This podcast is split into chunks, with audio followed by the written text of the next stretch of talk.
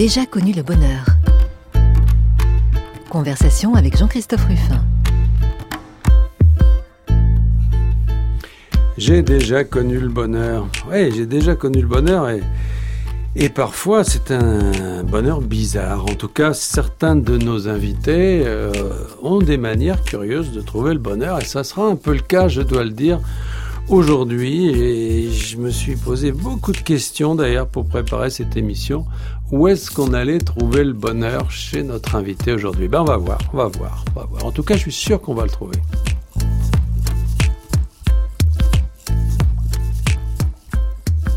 J'ai déjà connu le bonheur, je reçois aujourd'hui Philippe Charlier.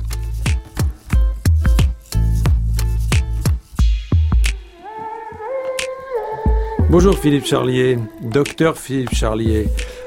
Si j'ai fait cette petite introduction un peu mystérieuse, c'est parce que le bonheur, vous, bah, vous l'avez trouvé dans une activité très particulière. Vous êtes médecin légiste. Alors, vous êtes bien d'autres choses. Vous êtes aussi euh, anthropologue, archéologue, paléopathologiste. Euh, mais enfin, le point commun de tout ça, c'est la mort. Alors évidemment, faire une émission sur le bonheur avec quelqu'un dont la spécialité c'est la mort, c'est pas évident.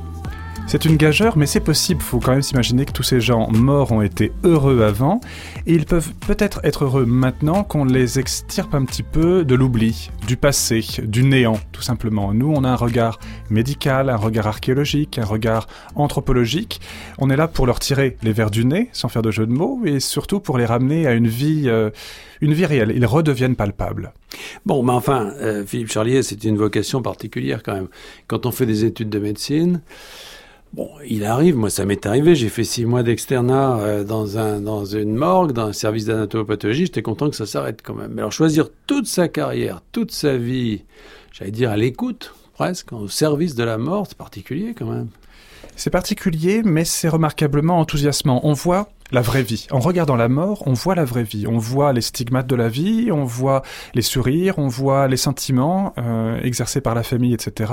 Et puis, euh, bah, c'est la comédie humaine. Voilà, en, dix ans d'activité où j'ai fait euh, des autopsies matin et soir, eh bien, je me rendais compte de, de ce que c'est vraiment que l'existence humaine, et on profite beaucoup plus de la vie. Oui, ça j'imagine. Mais ces morts que vous touchez, que vous ouvrez, que vous examinez comme ça, quel rapport vous entretenez avec euh, Vous, vous n'allez pas me dire quand même qu'il y a une familiarité. Vous les appelez vos patients Ce sont des patients comme des patients euh, vivants et surtout, on leur doit un respect absolu. En fait, le, rapport que j'avais avec eux, c'est que c'était comme des livres d'une bibliothèque. Euh, je lisais euh, dans leur corps euh, leur vie et ils me racontaient chacun une histoire. C'est ça qui était extraordinaire. C'est ça qui est à nouveau maintenant extraordinaire avec les patients vivants dont, j'ai la charge chaque patient, chaque corps humain a une histoire à raconter. Ils sont les, les témoignages de quelque chose qui s'est passé. On peut presque avoir une lecture à la Roland Barthes euh, de chaque corps humain, de chaque organe, de chaque peau. Voilà, le corps humain est langage, la peau est langage, et en fait, le médecin est un lecteur, un lecteur de cadavres. Quand est-ce que ça vous est venu, cette euh, fascination? Vous avez raconté quelque part, je crois que vous aviez trouvé un crâne quand vous étiez enfant, c'est ça qui vous a conduit à cette espèce de je vais pas dire de goût, mais enfin en tout cas de, fascination pour la mort et pour les morts En fait, je suis pas fasciné par la mort. Euh, honnêtement, je suis pas un type morbide, euh, etc. Je suis plutôt bon vivant. Non, ce qui m'intéresse, c'est essayer de récupérer une information avant qu'elle ne se perde. Vous savez, il y a cette phrase célèbre que un, vieux qui, qui meurt, c'est une bibliothèque qui brûle. Mmh. Et eh ben un squelette ou un corps qui se décompose, de la même façon, c'est un livre qui, qui disparaît. Donc, faut récupérer cette information. Non, mais vous ne parlez pas de votre vocation à vous. quand est-ce que ça vous est venu Alors, ça m'est venu en fait à Pompéi ou à Herculanum. Je sais pas très bien, une des deux villes, euh, une des deux cités en ruine.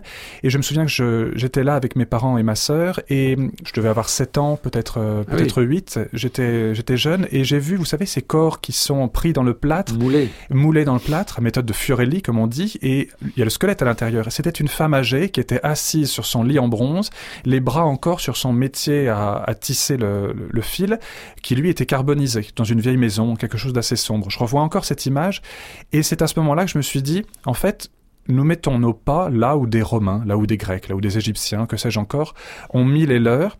On est exactement au même endroit, mais on n'a pas le souvenir de leur passage. L'archéologie est un moyen. Et là, je me suis dit, avec mon père médecin, avec ma mère pharmacien, avec cet environnement, euh, on va dire, biologique en général, ben voilà, peut-être qu'on peut utiliser cette science médicale pour rentrer dans les souffrances, pour rentrer dans les maladies, pour rentrer dans les causes de mort, pour reconstituer tout simplement les dossiers médicaux de ces patients du passé.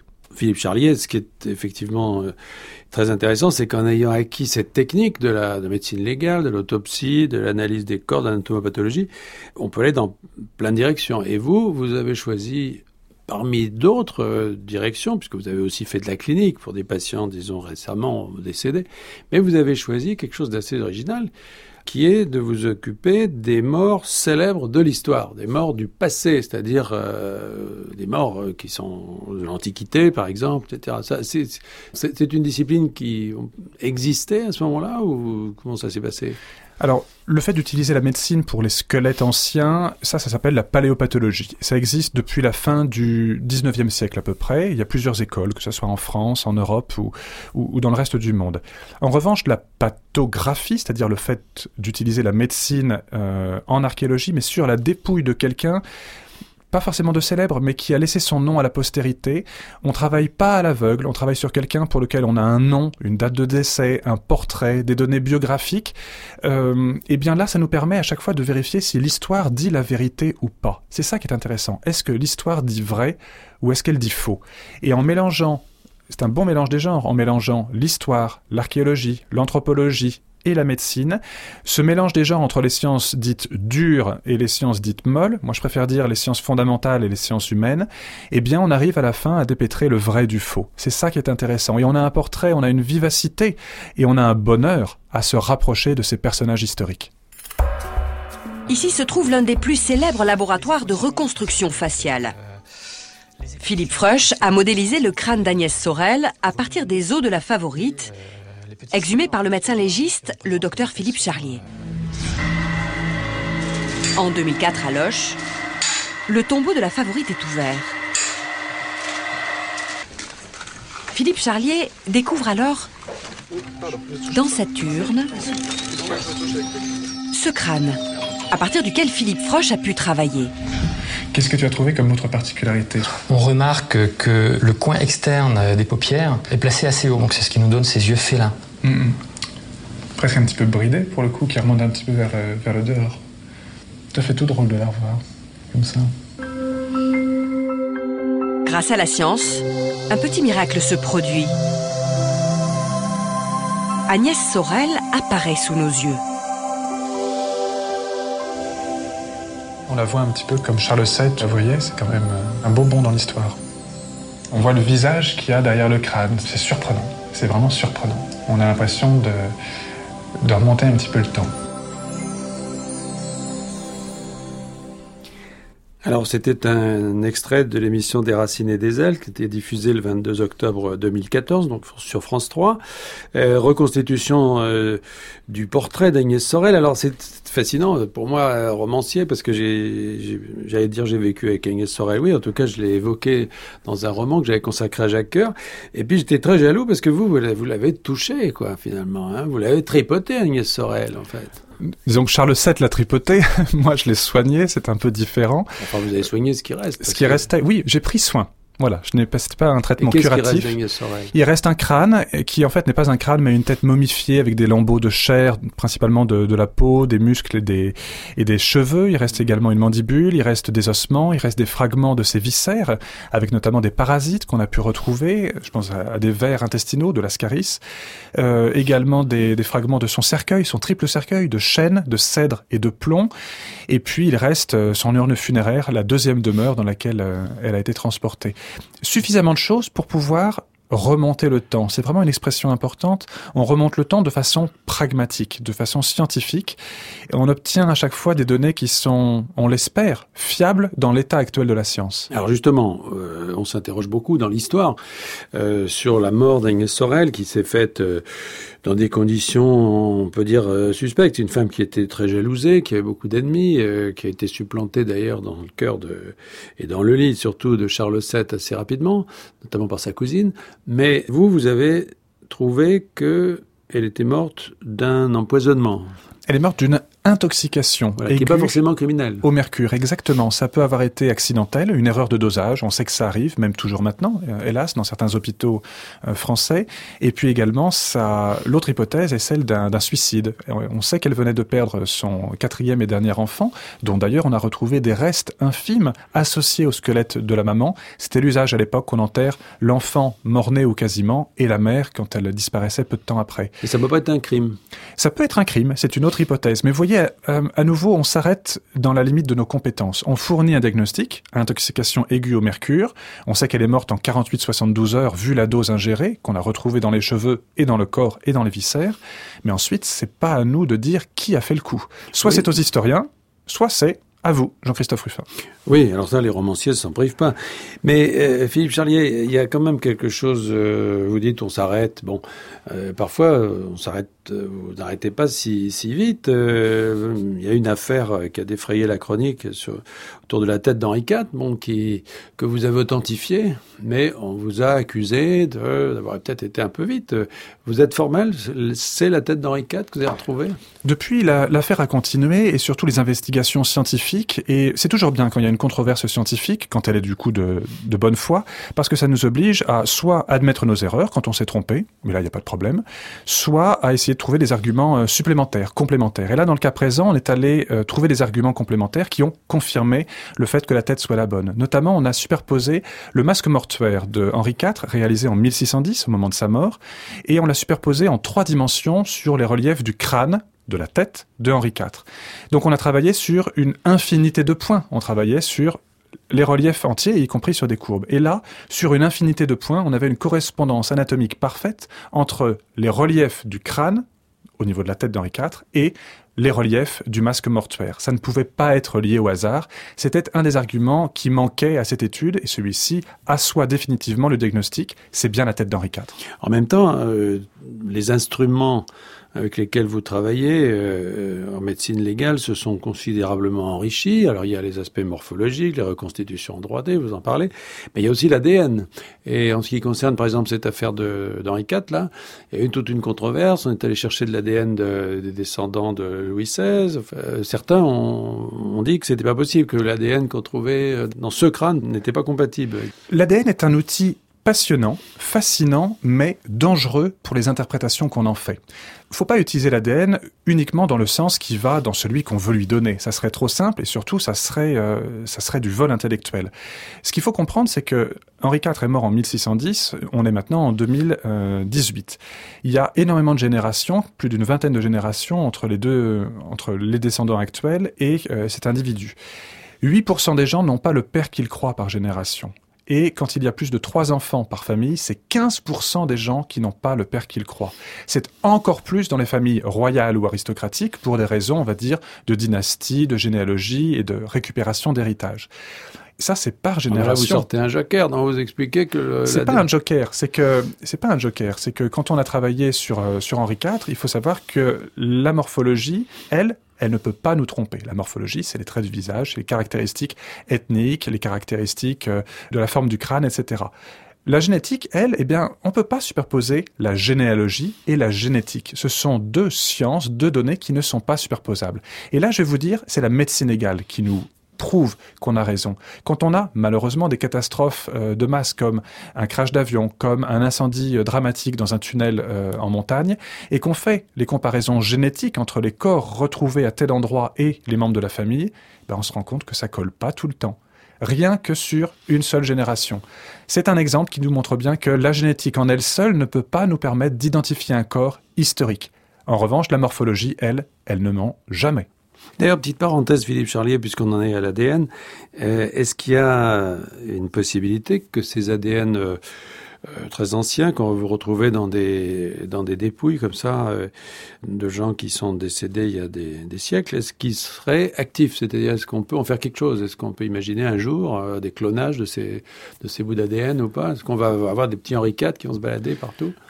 C'est en théorie possible, en pratique c'est extrêmement difficile. D'abord l'ADN ancien il est très fragmenté, il est oxydé, il est abîmé, euh, donc euh, ça paraît difficile. C'est ce qui avait été décrit euh, dans un bouquin qui s'appelle L'Évangile de Jimmy de Didier von Kovlart, où il imaginait qu'en fait l'ADN du Christ avait été réutilisé pour faire des expériences génétiques jusqu'à devenir celui d'un constructeur de piscines aux États-Unis. C'est du domaine du fantasme. Dans l'état actuel de la science, c'est radicalement impossible. Alors ce qui n'est pas du domaine du fantasme en revanche, c'est que euh, la mort, c'est évidemment au cœur de, de, représentations très, complexes dans les civilisations. Et, donc, euh, bah, votre travail, euh, Philippe Charlier, de, médecin légiste, vous a amené à vous occuper aussi, plus généralement, des, des représentations de la mort. C'était quelque chose qui vous fascine, ça. Nous, ce qui nous intéresse, c'est un peu ce côté organisation du chaos. Comment gérer les angoisses et notamment lutter contre l'inconnu. L'inconnu, c'est quoi? C'est la maladie, la mort et le lendemain, ce dont on ne sait pas quand ça va arriver ni comment. Eh bien, voilà, en s'intéressant à tous ces rituels magicaux, religieux autour de la mort, on, essaye d'expliquer comment l'homme gère ce, néant, tout simplement. Comment il organise cette, cette donnée inconnue. Et ça, c'est quelque chose de fascinant. On peut le voir à travers les corps, mais surtout à travers tout ce qui entoure les corps morts la sépulture, les rituels d'accompagnement, euh, les libations, les offrandes funéraires, etc. C'est tout ça qui nous renseigne sur ces peurs ancestrales. Et ce qui est intéressant de, de voir, c'est que on voit des, on constate des rituels magico-religieux dans le vaudou haïtien, dans des, des rituels vaudous du Nigeria ou du, encore du, du, Togo ou du Bénin, qui sont parfois comparables à des rituels paléo-chrétiens, à des rituels grecs ou égyptiens. On a des, des similitudes de croyances euh, qui sont assez, assez faciles fascinante.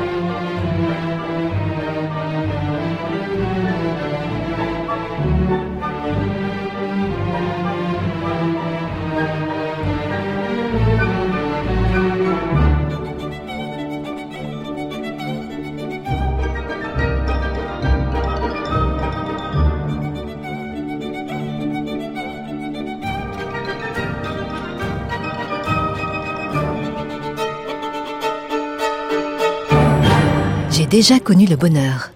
Jean-Christophe Ruffin. Sur France Culture. Avec Philippe Charlier, nous venons d'écouter, évidemment, c'était, ça s'imposait, la danse macabre de Camille Saint-Saëns, qui était euh, jouée par l'Orchestre symphonique de Montréal, euh, dirigé par Kent euh, Nagano en 2016.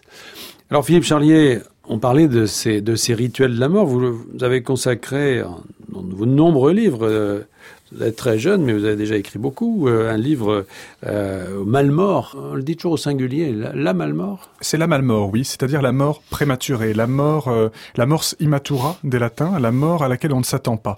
Et généralement, ces morts prématurées, ce sont de très mauvais présages. On considère que c'est un malheur qui s'abat sur la famille, mais également du coup sur toute la cité. Alors c'est quoi? C'est par exemple euh, un accident, c'est par exemple un suicide, c'est par exemple même une mort à la guerre, ou encore des catastrophes naturelles, ou la mort d'un enfant.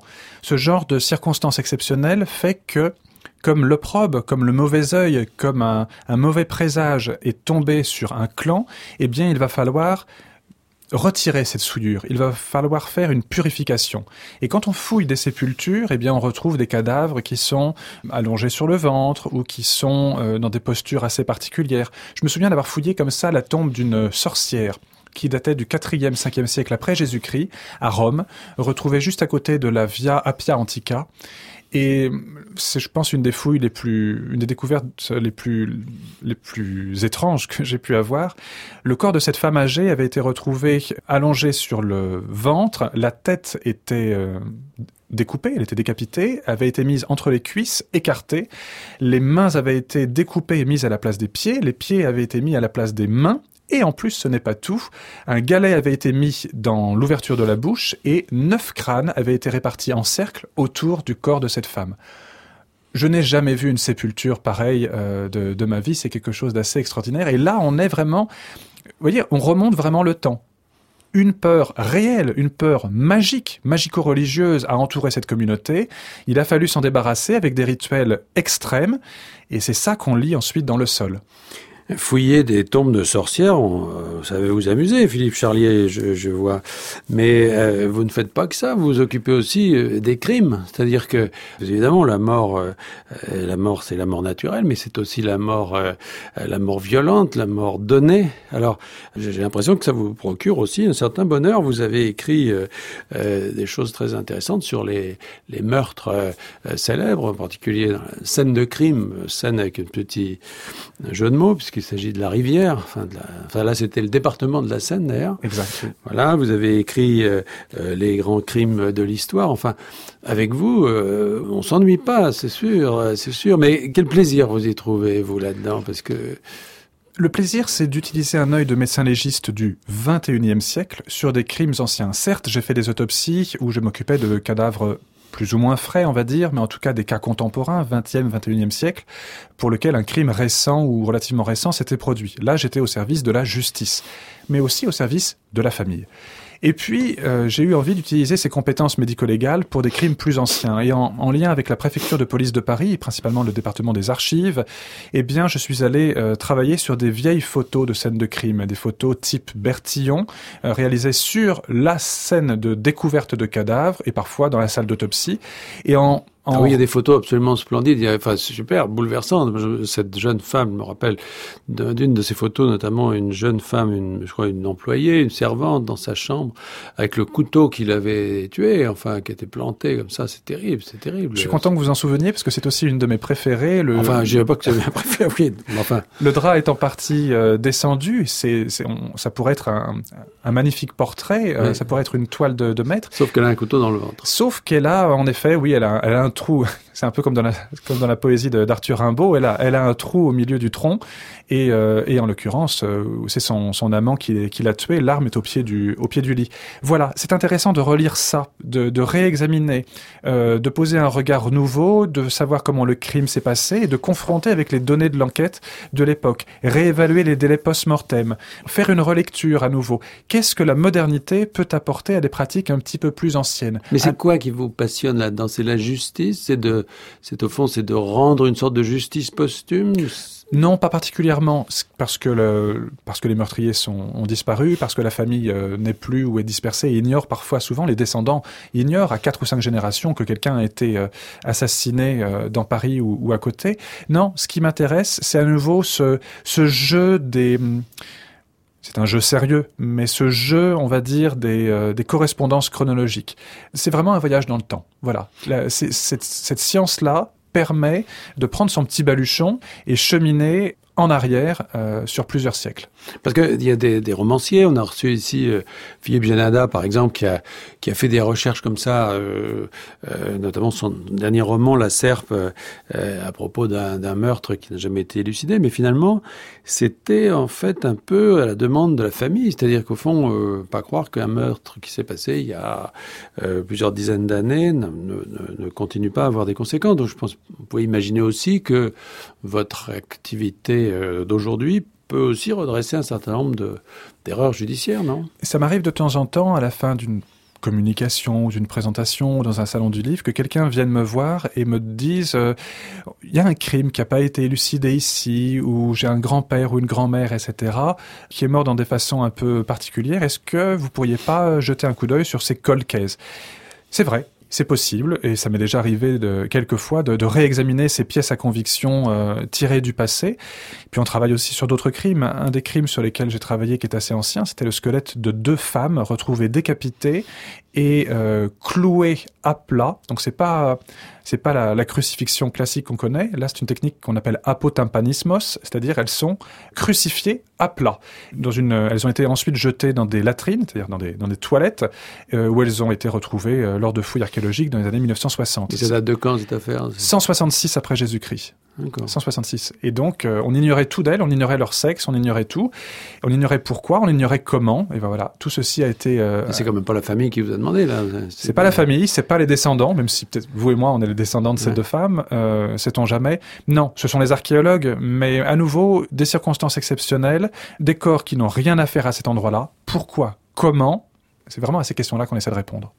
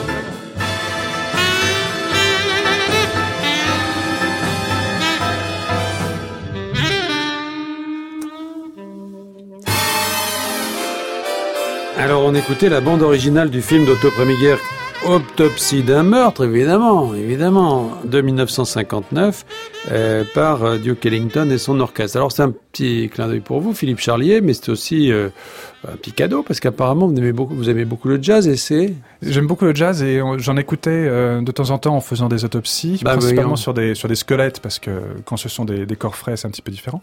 Et puis toujours maintenant quand je travaille sur des momies ou autre chose, on aime bien euh, écouter un petit peu de musique en respectant le, le, le corps mort, mais un tout petit peu. Et voilà, jazz et jazz et cadavres font bon ménage. D'accord. Donc on écoute du jazz dans les salles d'autopsie. Bon, bah, c'est une chose à savoir. On écoute bien du jazz aussi ou de la musique dans les salles d'opération. Donc c'est ça aide ouais. à la concentration.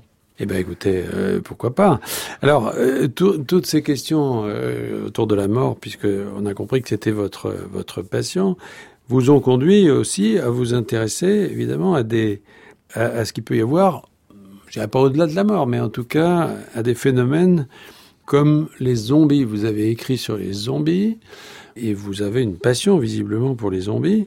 Comment vous définiriez ça d'ailleurs, les zombies? Quelle place ils, occupent entre ces morts tels que vous les connaissez et puis ces légendes autour de la mort? Ça existe les zombies pour vous? Alors les zombies qui m'intéressent, c'est pas les zombies de Walking Dead ou La Nuit des Morts Vivants, les zombies, euh, on va dire américains ou de pacotille de l'industrie américaine, du film principalement. Ce qui m'intéresse, moi, ce sont les zombies haïtiens, euh, c'est-à-dire ceux qui sont issus d'une culture, on va dire euh, afro-caribéenne comment en fait la société choisit d'exclure volontairement quelqu'un parce que euh, cette personne est nocive, néfaste à la société.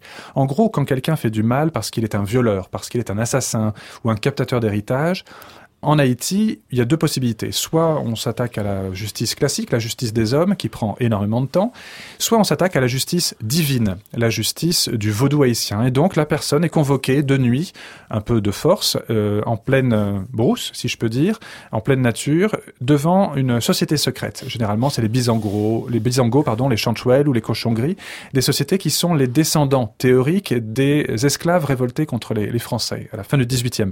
Et si jamais la personne ne rentre pas dans le rang, on lui dit euh, t'as intérêt à t'arrêter, sinon on va t'infliger une peine pire que la mort.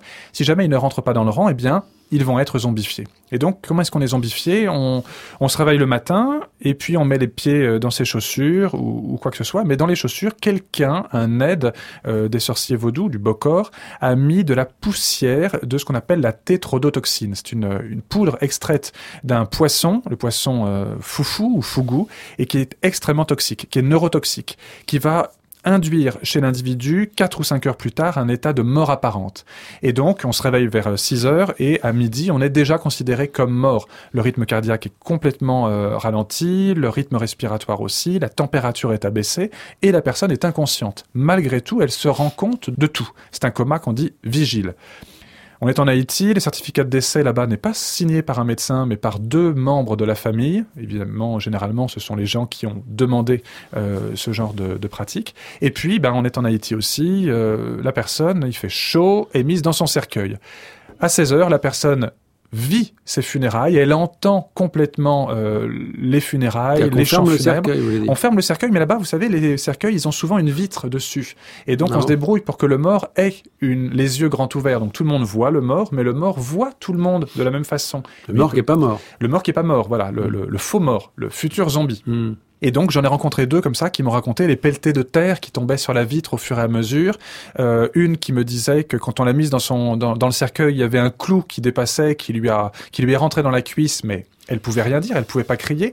Et puis ensuite, eh bien le silence complet, l'obscurité, la chaleur, parce qu'il fait très chaud dans un cercueil. Euh, et puis ensuite, ben le néant, le, le néant total. Jusque 4 ou 5 heures plus tard, c'est très très long, lorsque le Bokor, le sorcier, et ses aides qu'on appelle les loups-garous, vraiment un langage un peu mystique, euh, viennent sortir le mort euh, faux mort, vous l'avez compris, de son cercueil, lui mettre la tête en bas pour faire réaffluer le sang, le flagelle un tout petit peu pour euh, casser non pas la rigidité cadavérique, la personne n'est pas morte, mais la raideur musculaire, les crampes, et puis ensuite on lui change son prénom, comme les esclaves du passé, on lui donne des psychotropes, des choses comme ça, où on le prive de sel pour qu'il reste dans un état de hébétude, qu'il perde complètement son libre arbitre, et puis on le transporte à l'autre bout de l'île, où il va travailler dans une plantation de canne à sucre ou dans une usine. Il est mort socialement, tout le monde est persuadé qu'il est mort physiquement, il n'existe plus, c'est ça les vrais zombies. Et vous en avez rencontré? J'en ai rencontré quelques-uns, oui, oui, euh, en Haïti, lors d'une... Et alors, ils se souviennent de quoi? Ils se souviennent... Bon, il y, y, a toutes ces polémiques autour de, de gens qui auraient connu la mort, la vraie mort, si je puis dire, et qui serait revenu. C'est pas ça, là. Non, non, non, non, non, non, c'est radicalement différent. Eux ne sont absolument pas morts. Jamais, en fait, un zombie n'est véritablement mort. On mm. lui a fait croire, c'est une mort initiatique, c'est une mort symbolique. Il vit sa mort. Il écrit même un testament philosophique euh, quand il, quand il, quand il en, ressort. C'est quelque chose vraiment de. C'est une épreuve qu'on lui inflige. Il doit être marqué, il doit être traumatisé par ça, et il est ensuite annihilé. Il ne sert plus à rien pour la société.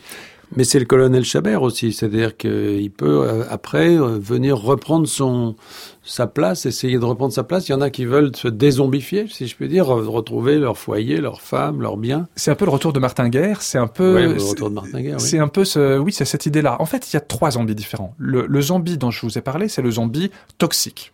Il y a le deuxième zombie, c'est le zombie psychiatrique. Ce sont des gens qui n'ont jamais été drogués, qui n'ont pas été convoqués devant le tribunal, mais qui sont persuadés, mais là c'est une, euh, une maladie psychiatrique, ils sont persuadés qu'ils sont descendus dans les enfers, qu'ils sont véritablement morts, qu'ils ont dîné avec Baron Samedi et Dame Brigitte, et qu'ils sont ensuite remontés du monde des morts vers le monde des vivants. Ça, c'est psychiatrique. Et puis, il y a un troisième zombie, et là, c'est un peu colonel Chabert, c'est le zombie, on va dire, social. Vous savez qu'il y a énormément de catastrophes naturelles, malheureusement, en Haïti, qui est très sévèrement touché à chaque fois qu'il y a un cyclone, tremblement de terre, raz-de-marée. Eh bien, quand quelqu'un meurt dans une famille, il peut être remplacé par quelqu'un d'une autre famille qui est esselé. Et là, tout le monde joue le jeu. C'est une sorte de théâtre social. On fait semblant d'une fausse reconnaissance et on lui met cette étiquette de zombie, comme s'il était mort, comme s'il était tombé dans une fosse commune et qu'il s'en était redressé ou autre chose.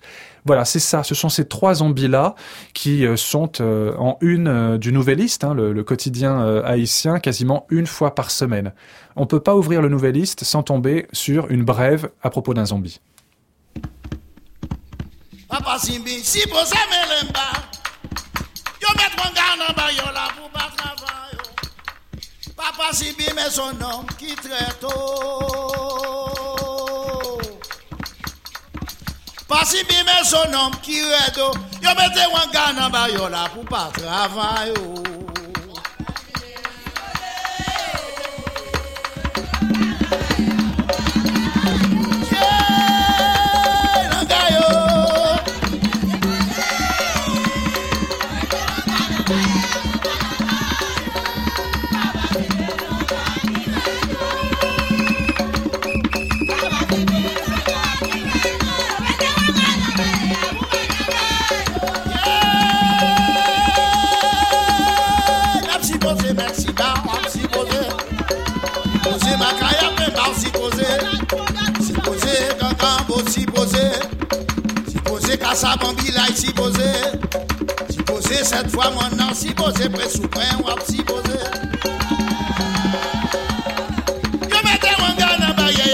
Travailler. Alors, Philippe Charlier, nous écoutions euh, Wawa et le Vaudou d'Haïti. C'est un enregistrement qui été effectué dans les années 70 avec euh, euh, des chants, des maîtres de cérémonie, des percussions. Ces rituels donc euh, sont liés au vaudou, sont liés à Haïti, mais on les retrouve aussi euh, dans d'autres euh, aires culturelles. On les retrouve au Brésil, on les retrouve aux Antilles. Oui, lorsque les esclaves originaires de, l'Afrique noire subsaharienne ont été transportés jusque dans, en, Amérique et dans les Caraïbes, eh bien, ils ont exporté avec eux leur religion, bien sûr. Un homme vient avec, avec ses connaissances et ses croyances, matiné, transformé avec les, les notions de catholicisme inculquées de force pendant la, la traversée euh, en bateau. Et ça a donné le condomblé euh, au Brésil, ça a donné la santeria à Cuba, ça a donné le quimbois également dans les Antilles françaises.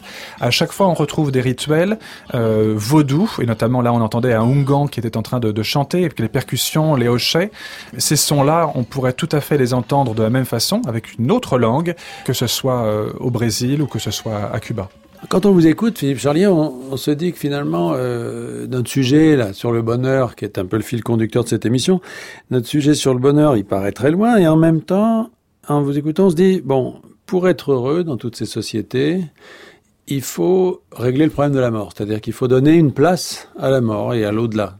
C'est un peu ça. Vous, avez euh, le sentiment d'avoir euh, comme ça euh, balisé cette espèce de, de champ euh, qui est réservé à la mort dans toutes ces sociétés et qui finalement libère le reste de la société. Il y a deux possibilités. Soit on règle une fois pour toutes la question de sa propre mort, on organise sa mort et ensuite on peut jouir de la vie. Euh, c'est quelque chose qui est pratiqué par exemple en Haïti où vraiment on peut consacrer des sommes monstrueuses à préparer sa propre mort et ensuite ben, on est heureux, on est dégagé de cette obligation. La deuxième chose aussi, c'est qu'on peut, c'est un petit peu ma, pratique professionnelle et de vie, c'est consacrer sa vie à la mort, mais à l'étude de la mort, transformer la mort, magnifier la mort, euh, jusqu'à euh, je dirais pas que la mort est une collègue, mais euh, disons qu'on on travaille beaucoup euh, l'un avec l'autre, si je peux dire. Et travaillant avec la mort, j'ai certainement toujours autant peur de la mort et je suis toujours aussi euh, affolé par la mort de mes proches, mais il y a une réelle fascination pour les rituels qui entourent la mort, pour la façon de comprendre la mort. Mais il n'y a pas de fascination pour la mort elle-même. Euh, au fond, tous ces rituels ont pour, quand même pour but, ou en tout cas pour résultat, disons, de dégager le champ de la vie de ce problème euh, qui, qui, qui terrible de la mort, c'est-à-dire de permettre que ce soit les malmorts, les zombies, etc. C'est aussi une manière de voilà d'évacuer cette question de la mort. Ces rituels donnent surtout un sens à la mort. Ils organisent la mort dans le sens où, quand une mort survient, on sait exactement ce qu'il faut faire, on n'est pas pris au dépourvu, mais surtout quand une mort survient, on sait pourquoi elle est là. Elle n'arrive pas par hasard connaître la mort, appréhender la mort, c'est mieux la connaître et du coup c'est mieux l'accepter. Alors il faut dire que vous avez à titre privé, je dirais, une activité, euh, un hobby, euh, qui est que vous êtes un grand collectionneur d'objets euh, africains, en particulier d'art premier, comme on dirait aujourd'hui, tous ces objets étant eux aussi liés à des rituels et à la mort souvent. Hein.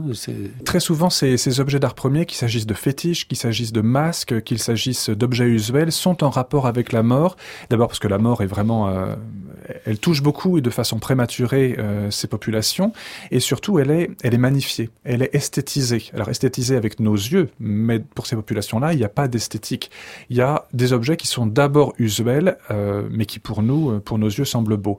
Je pense par exemple un masque Pounou, le masque Pounou du Gabon, qui sont des masques blancs et qui servent, lorsqu'ils sont mis par les initiés, qui sont totalement recouverts de tissu ou de raffia, avec un chasse-mouche, euh, eh bien, ils vont chercher l'âme des morts. Lorsque quelqu'un est en train de mourir, lorsque quelqu'un est en train d'agoniser, eh bien, il, euh, il pose sa tête sur l'officiant qui porte ce masque. On ne voit pas que c'est un homme, que c'est un initié qui est en dessous. Il vient chercher l'âme. On dit qu'il est psychopompe. Il vient chercher l'âme pour la transporter ensuite dans le monde euh, des morts. Et le chasse-mouche est d'ailleurs là pour chasser de façon symbolique les mouches qui viendraient se poser tout de suite sur le cadavre, qui seraient attirées par l'odeur de la mort. Vous voyez, à partir d'un objet qui est très beau. Euh, maintenant, il est recouvert de kaolin pour faire cette couleur blanchâtre. Avant, c'était directement de la poussière de squelette humain qui était mis dessus. Eh bien, voilà, à travers la beauté de cet objet, l'histoire même de cet objet, les aspects pratiques qui l'entourent et surtout les aspects rituels, lui donnent une deuxième beauté. Est-ce que dans notre société, euh, Philippe Charlier, euh, la mort est toujours l'objet comme ça de de rituels ou de choses qui permettent de la mettre à distance? Ou est-ce qu'elle a tout envahi d'une certaine manière? Est-ce que la désacralisation du monde dans lequel nous vivons euh, nous confronte plus avec la mort? La mort fait toujours extrêmement peur et on a toujours énormément de rituels qui permettent de s'en de s'en éloigner. Alors d'une part, il y a une fascination pour la mort, mais ça, ce sont les, séries policières ou autre chose, ou les, faits divers qui, qui, sont accrocheurs. Mais une fois qu'on est confronté à la mort réelle, la mort qui nous touche, là, tous les rituels sont réactivés. Vous avez remarqué que les, cimetières sont loin des villages quand on va, euh, quand je vais dans la Beauce, par exemple, ou, en Seine-et-Marne, euh, ou dans le Poitou, il y a les cimetières qui sont à un kilomètre du centre des villages ou de la dernière maison du village. Il y a l'endroit des morts et l'endroit des vivants. Les cimetières sont clos de murs. Il y a une grille qu'on ferme la nuit avec une clé. Il faut vraiment faire cette barrière entre les vivants et les morts. Et puis, quand on met un cercueil en terre, on pourrait se contenter de mettre juste deux clous sur le couvercle. Ça suffirait largement à le maintenir. Non, il en faut au moins six. Euh, non pas pour éviter que des pillards viennent chercher le contenu. Il y en a plus maintenant. On ne pille plus les cercueils. Il n'y a plus rien à voler d'ailleurs.